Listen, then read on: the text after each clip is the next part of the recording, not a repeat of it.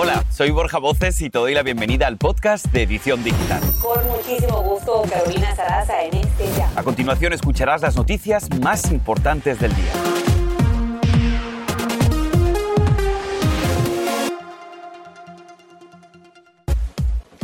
Los precios continúan por las nubes y sin tendencia a la baja. La inflación se dispara en octubre y estamos viviendo la subida más rápida de los últimos 30 años. Esto justo antes de Acción de Gracias y Navidad. Hay detalles. Y dos casos de abuso infantil causan furia y conmoción. En Nueva York, un bebé de solo un año muere tras ser golpeado violentamente por el novio de su madre. Y en California, Miguelito sigue batallando contra la muerte. Tenemos detalles. Y sale a la luz que los raperos Travis Scott y Drake se fueron a una fiesta después de la tragedia en su concierto. Pero eso no es todo. Estamos en vivo desde Houston con lo último de esta tragedia. Así comenzamos.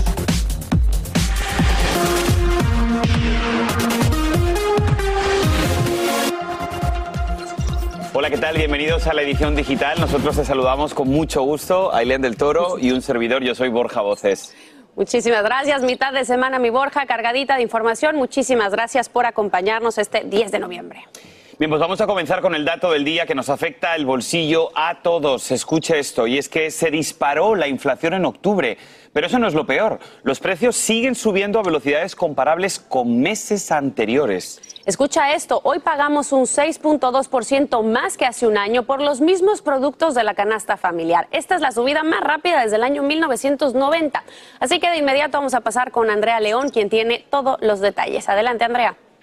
Gracias, Ailén. Y mucha atención. Si hoy te despertaste y sientes que últimamente todo está más caro, pues no es solo tu imaginación, tienes toda la razón. Efectivamente, la inflación repuntó a 0,9% el mes pasado, algo muy por encima de las expectativas que tenían los economistas. Pero ¿qué pasó? Que los precios en general aumentaron porque los costos del combustible siguen subiendo y eso genera un problema para las cadenas de suministro. El costo promedio nacional de un galón de gasolina es de 3,42 dólares mientras que hace un año era de 2,11. Veamos otras cosas que están por las nubes.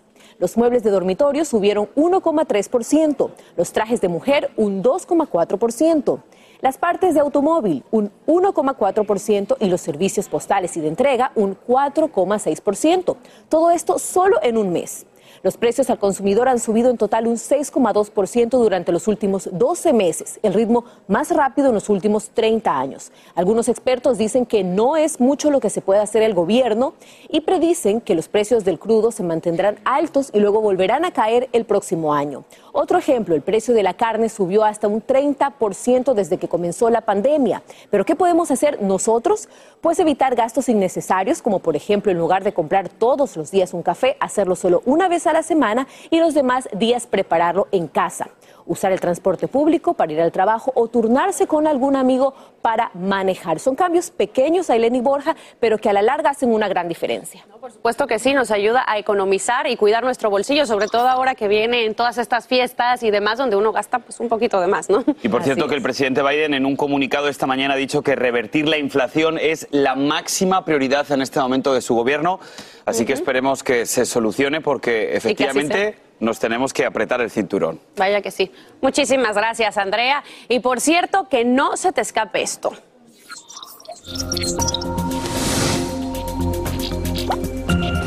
Tan pronto como el 15 de noviembre se vence el plazo para que las familias puedan inscribirse para recibir el crédito tributario 300 dólares mensuales por hijo menor de 6 años y de 250 dólares por niño de 6 a 17 años. Las familias que no han presentado una declaración de impuestos para el 2019-2020 deberán reclamar estos beneficios visitando los portales que ahora mismo van a ver en su pantalla. Vamos a compartir esta información también en nuestras redes sociales por si no le ha dado tiempo a apuntar estas páginas web.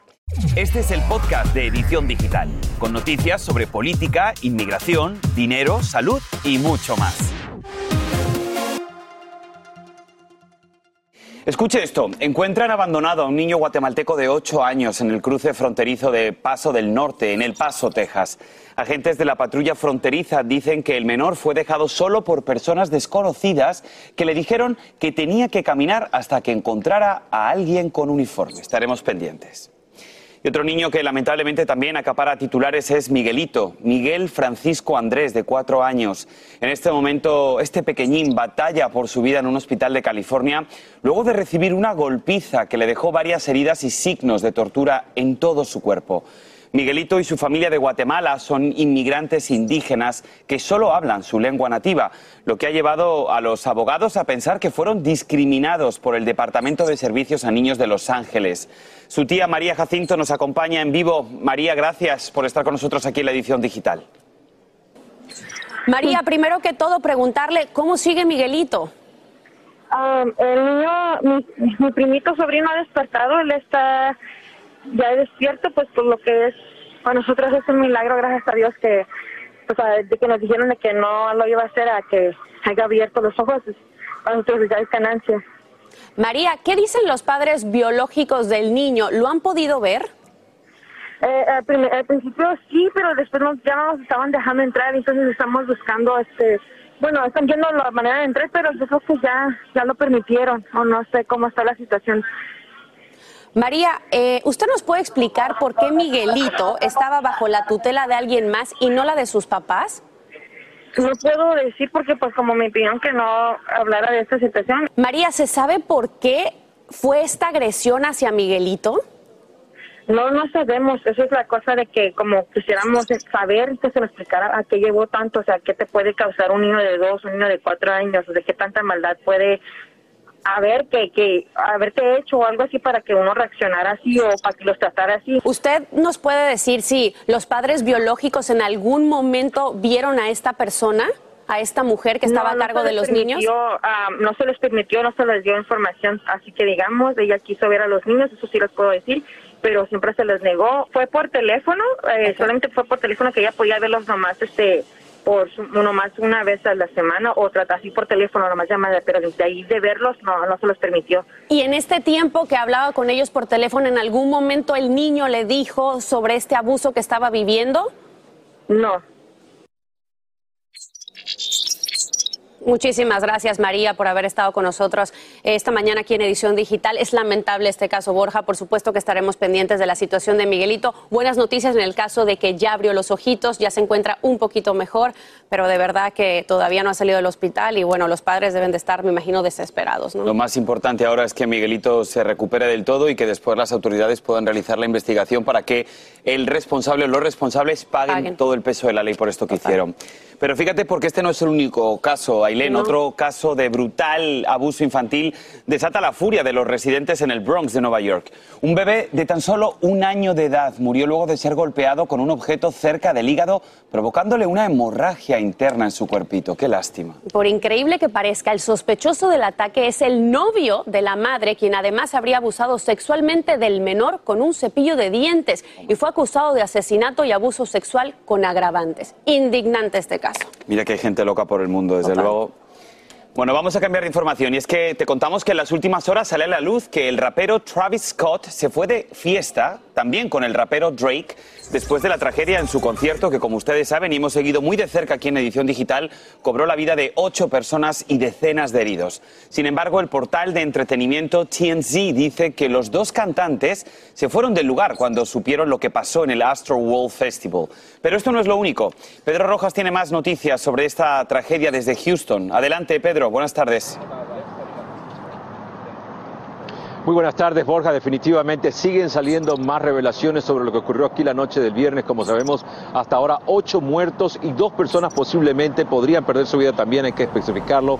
El pequeño niño Ezra Brown, de, nueve años, quien está en condición crítica, y también la joven estudiante de la Universidad de Texas A&M de 22 años, Barbie Hashani, quien también, según sus familiares, fue declarada como muerte cerebral el día de ayer. Así que la situación continúa bastante crítica para esas familias. Hoy se espera que incluso la comunidad se junte alrededor de eh, la familia de Briana Rodríguez, la joven de 16 años que murió, estudiante de una preparatoria de esta ciudad. Esta noche va a haber una vigilia muy emotiva en las afueras de su escuela, allá en el norte de la ciudad de Houston. También las autoridades se preparan a hablar en las próximas horas. El jefe de la policía estará diciendo algunos detalles de la investigación. Pero mientras todo esto ocurre aquí en el interior de este parque Energy, ya personal de policía y también de los abogados están continuando recobrando evidencia en las próximas horas, así que la investigación no se detiene y las autoridades siguen muy de cerca esperando los resultados de los exámenes forenses y también las pruebas tóxicas de los cadáveres de los fallecidos. Borja.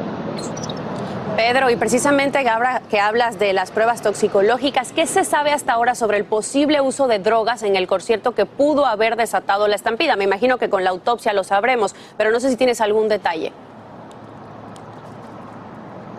Específicamente el jefe de bomberos de Houston, Samuel Peña, había indicado que esa sería una de las tesis que se está manejando, es decir, tratar de definir si las pruebas tóxicas evidencian que todos los cadáveres tenían algún tipo de sustancia dentro de su cuerpo, eso podría establecer que esa sería una causa. Ahora, Personas que vinieron a este concierto han denunciado que ellos vieron drogas por todas partes, que mucha gente estaba utilizando drogas durante el concierto. Así que es una tesis que cada día cobra más fuerza y que las autoridades ahora aguardan ansiosamente de nuevo por el resultado de los exámenes forenses y las pruebas toxicológicas a los cadáveres. Regreso con ustedes.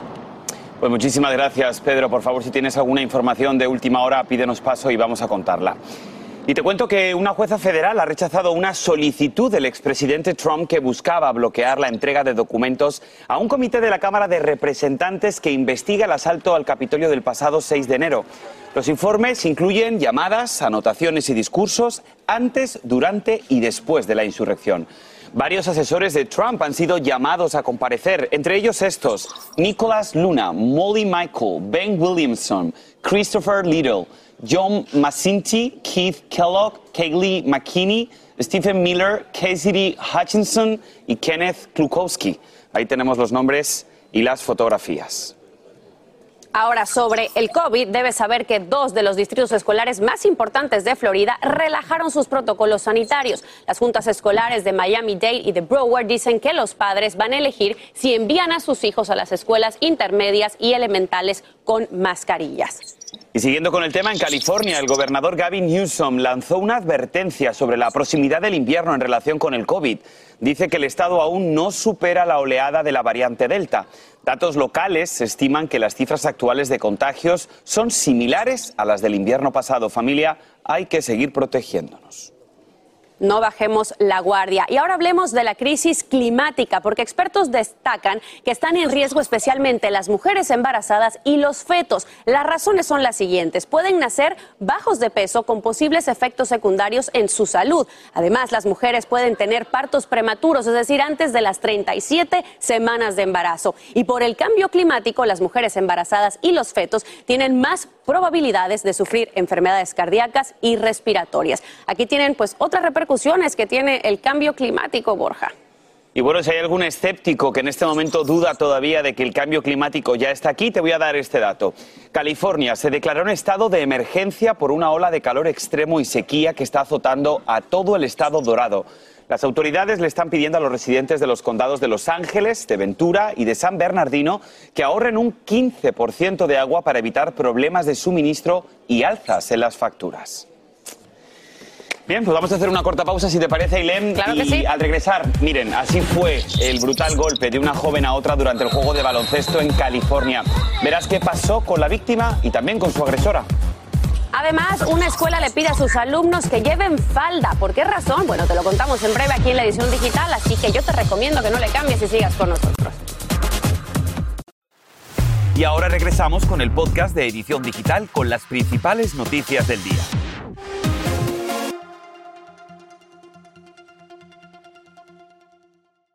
Vamos a cambiar de información de lo virtual al cara a cara. Por primera vez en cinco años, el presidente Biden recibirá en la Casa Blanca el próximo 18 de noviembre al primer ministro de Canadá, Justin Trudeau, y al presidente de México, Andrés Manuel López Obrador.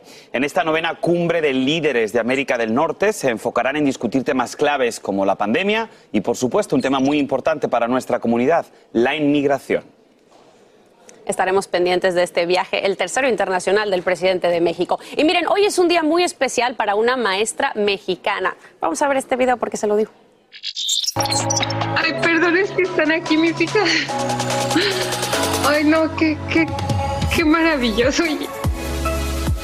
Qué noticia me han dado, ¿eh? Muchísimas, muchísimas gracias. Qué belleza. Bueno, así fue el conmovedor momento en que Diana Rubio, maestra en neurobiología, se enteró de que quedó seleccionada, fíjense, entre las 10 mejores docentes del mundo en el Global Teacher Prize. Diana es reconocida por acompañar a los adolescentes a que descubran sus vocaciones. ¿Y qué crees? Hoy está con nosotros. Bienvenida, profe Diana. ¿Cómo estás? ¿Cómo te encuentras? ¿Cómo se siente una persona al ser catalogado como una de las mejores maestras?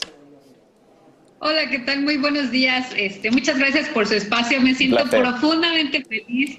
Me siento muy honrada de, representar a México por primera vez en el top 10 y bien inspirada eh, al lado de todos estos docentes extraordinarios a nivel global que estamos ahí está haciendo cosas extraordinarias para asegurar el aprendizaje de nuestros alumnos e incidir en nuestras comunidades.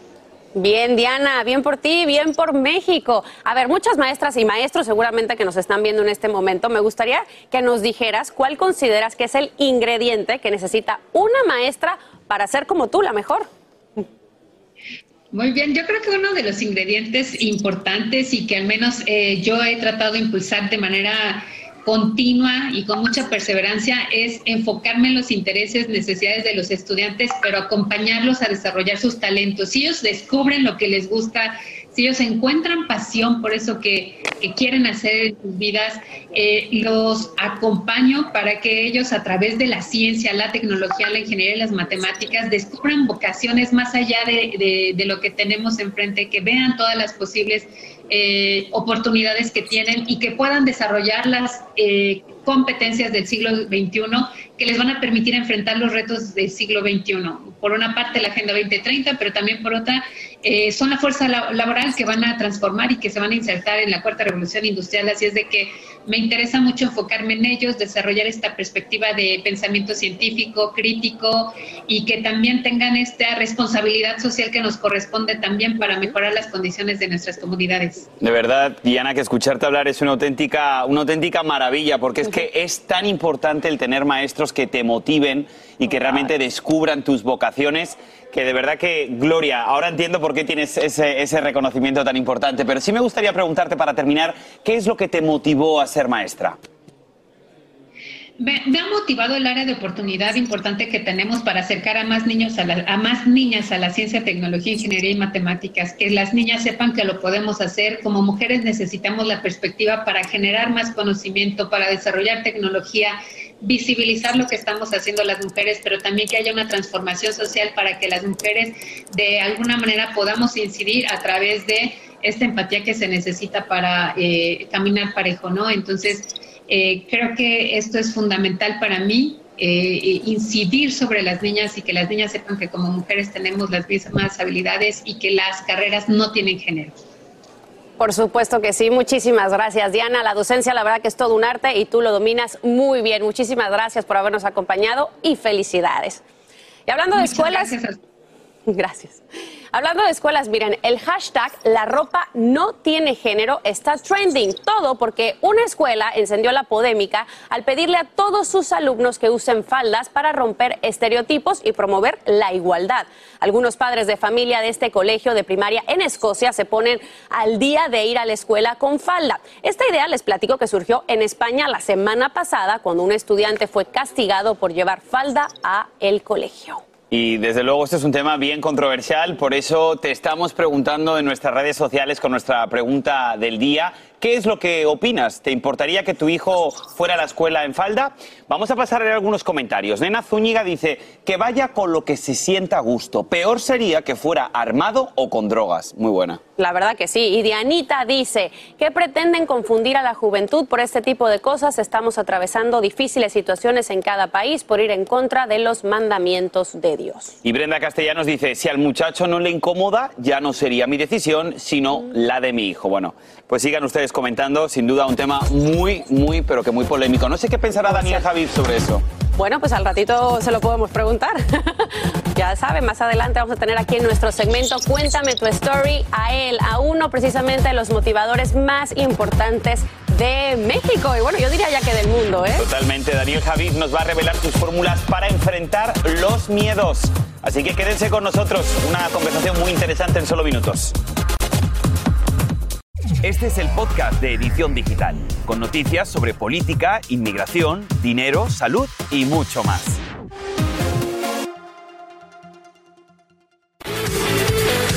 Bueno, y hoy en la edición digital nos ponemos de manteles largos porque en nuestro segmento Cuéntame tu story nos acompaña el reconocido motivador mexicano Daniel Javid.